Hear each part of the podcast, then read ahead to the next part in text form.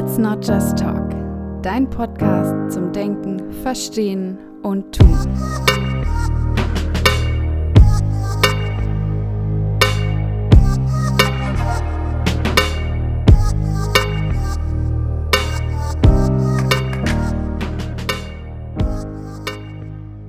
Hallo und herzlich willkommen zu einer neuen Folge des Podcastes Let's Not Just Talk. Ich freue mich sehr, dass ihr auch bei der heutigen Folge wieder dabei seid. Wie ihr vielleicht schon durch vorherige Folgen mitbekommen habt, befinden wir uns gerade hier im Podcast in einer Reihe zu Themen der Ethik in der sozialen Arbeit. Und auch für heute habe ich euch wieder einen Begriff mitgebracht, der im Rahmen der Ethik sozialer Arbeit eine sehr, sehr große Rolle spielt. Und zwar geht es hierbei um den Begriff der Autonomie. Autonomie ist, finde ich, ähnlich wie der Begriff der Menschenwürde, um den es in der letzten Woche ging, so ein Begriff, den man sehr oft verwendet, gerade im Rahmen sozialer Arbeit und aber in manchen Kontexten vielleicht gar nicht so genau differenzieren kann, was er denn jetzt eigentlich genau bedeutet. Auch hier finde ich, ist der Begriff der Autonomie oft schwammig. Man hat so eine ungefähre Vorstellung, was er bedeuten könnte, aber so wirklich greifen kann man ihn manchmal nicht. Deswegen möchte ich es mir heute zur Aufgabe machen, den Begriff erstmal so ein bisschen zu definieren und dann eben ganz klar auch wieder zu schauen, was bedeutet das für Ethik in der sozialen Arbeit, aber auch für die Praxis der sozialen Arbeit. Schauen wir uns erstmal an, was der Begriff Autonomie überhaupt bedeutet. Autonomie kommt aus dem Lateinischen und lässt sich aufteilen in Autos und Nomos. Autos bedeutet selbst und Nomos bedeutet Gesetz. Das heißt, wenn man Autonomie wortwörtlich übersetzt, heißt Autonomie Selbstgesetzgebung. Das ist mir persönlich erstmal ganz, ganz wichtig, denn wenn man von Autonomie spricht, denkt man oft auch erstmal an sowas wie Unabhängigkeit oder auch Bindungslosigkeit. Aber genau diese Beschreibungen treffen eben nicht auf den Ursprung des Begriffs Autonomie zu. Denn Autonomie ist ein sehr bindungsstarker Begriff, denn er bedeutet, dass sich Menschen frei entscheiden, sich selbst bestimmte Gesetze zu geben und sich an diese zu halten. Und das kann der Mensch eben dadurch, dass er Person ist und dass er dadurch ein vernunftbegabtes Wesen ist. Wer dazu noch mal mehr wissen möchte, kann auch noch mal die Folge anhören, in der es um den Begriff der Person geht. Da findet ihr noch ein paar Hintergrundinfos zu diesem Begriff. Das heißt, es geht bei Autonomie gar nicht unbedingt darum, losgelöst von allem zu sein, also ohne jegliche Bindung zu sein, sondern eigentlich genau um das Gegenteil, nämlich sich aus freiem Willen und der Einsicht, die man haben kann, aufgrund dessen, dass man ein vernünftiges Wesen ist, sich selbst an bestimmte Gesetze zu binden. Und diese Bedeutung von Autonomie, die hat unmittelbar was mit der Praxis der sozialen Arbeit zu tun. Denn es geht dann nicht mehr darum, es zu erreichen, dass der Mensch frei ist, beispielsweise von jeglicher Unterstützung oder unabhängig von allem, keine Bindungen mehr eingeht, sondern es geht dann darum, den Menschen darin zu bestärken, sich selbst bestimmte Gesetze zu geben und damit eben auch Subjekt seines eigenen Handelns zu werden. Das heißt, man kann sagen, dass der Mensch quasi Autor oder Autorin seines eigenen Lebens, seiner eigenen Geschichte wird. Er selbst oder sie selbst entwickelt die Regeln, nach denen er oder sie auch leben möchte. Und das ist eben ganz, ganz, ganz wertvoll und wichtig, dass soziale Arbeit genau das fördert. Denn so bedeutet Autonomie eben, dass der Mensch in der Lage ist, sein Leben eigenverantwortlich zu führen und das eben auf der Grundlage eines Lebensentwurfs, den er auch so selbst bejahen würde.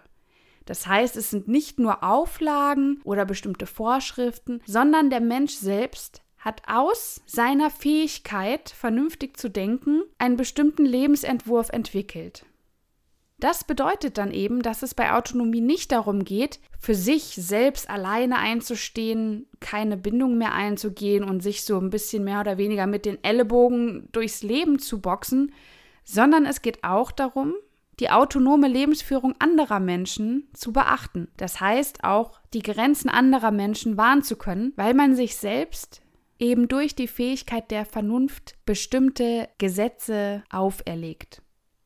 Jetzt kann es im Rahmen sozialer Arbeit natürlich immer sein, dass Menschen aktuell in ihrer jetzigen Lebenssituation beispielsweise nicht das Vermögen besitzen, autonom zu entscheiden. Das heißt, ihr Leben selbst zu gestalten, selbst ihre eigenen Gesetze zu schreiben.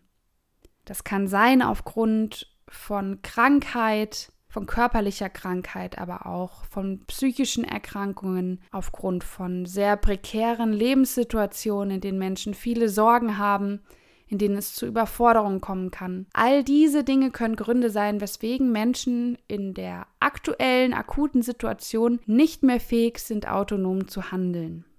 Da ist es jedoch wichtig, immer wieder daran zu denken, dass dem Menschen aufgrund seiner Menschenwürde zu jedem Zeitpunkt diese potenzielle Autonomie trotzdem innewohnt.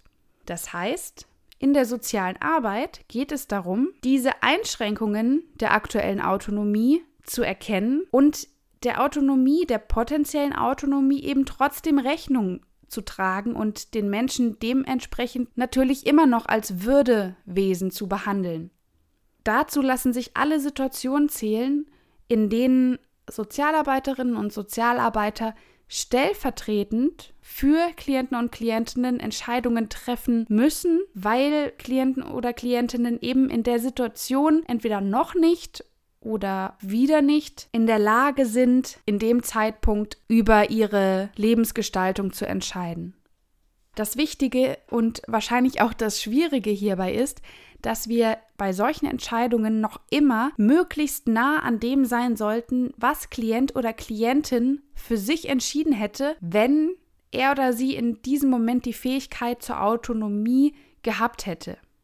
Das ist wirklich alles andere als leicht. Denn wir können nur bis zu einem gewissen Grad Menschen nachvollziehen, uns vorstellen, was sie vielleicht denken, was sie fühlen. Aber tatsächlich für einen Menschen zu sprechen, für ihn Entscheidungen zu treffen, das ist unfassbar herausfordernd. Und ich glaube, da sind wir in der Praxis auch nicht davor bewahrt, auch einmal falsche Entscheidungen zu treffen, wo Klient oder Klientin dann nach einer Weile sagt, Mensch, das wäre überhaupt nicht das gewesen, was ich wollte. Und man dann eben schaut, okay, dann rudern wir mal zurück und schauen mal, wo es für sie eigentlich hingehen sollte. Generell lässt sich dazu sagen, dass das Ziel sozialer Arbeit auch immer sein sollte, die Autonomie des Menschen wiederherzustellen. Das heißt, selbst wenn ein Mensch aktuell in einer Situation ist, in der er nicht fähig ist, der Autonomie selbst Rechnung zu tragen, geht es darum, wieder einen Zustand mit dem Menschen gemeinsam herzustellen, in dem er wieder Entscheidungen treffen kann. Das ist natürlich auch nicht immer leicht, gerade bei Menschen mit psychischer Erkrankung, mit einer Psychose beispielsweise, wo nicht klar ist, wie wird es dem Menschen in ein, zwei Jahren gehen, ist überhaupt Besserung in Sicht. Das sind natürlich Situationen, wo es sehr, sehr schwierig ist, die Situation wiederherzustellen, dass ein Mensch sein Leben selbst gestalten kann. Aber trotzdem können wir es im Rahmen sozialer Arbeit schaffen, in den kleinsten Dingen Menschen wieder selbst Autor oder Autorin des eigenen Lebens werden zu lassen. Das kann zum Beispiel die ganz einfache Entscheidung sein, möchtest du Kirsch- oder Erdbeermarmelade auf deinem Brot haben. So banal das auch klingen mag. Es sind die kleinen Etappen, die es dann wieder auch möglich machen, gegebenenfalls größere Entscheidungen treffen zu können. Und es können die ganz kleinen, aber feinen Schritte sein, die unfassbar wichtig sind und durch die wir viel Wertschätzung der Autonomie des Menschen zeigen können. Das heißt, noch einmal zusammengefasst, Autonomie bedeutet Selbstgesetzgebung, ist nicht zu verwechseln mit Bindungslosigkeit, denn Autonomie ist sehr bindungsstark. Das heißt, Menschen binden sich an einen von ihnen bejahten Lebensentwurf und an die Gesetze, die sie sich auch selbst auferlegen. Und es gilt in der sozialen Arbeit, Menschen dahingehend zu fördern, dass sie wieder die Kraft finden, ihrer Autonomie selbst Rechnung zu tragen. Natürlich interessiert mich auch in dieser Folge zu diesem Thema wieder ganz besonders, was ihr denkt über den Begriff Autonomie. Wie erlebt ihr das in der Praxis? Welche Erfahrungen habt ihr gemacht?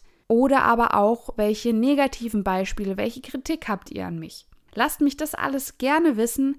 entweder per Mail unter let's not just talk at yahoo.com oder aber auf Instagram unter Let's Not Just Talk Podcast.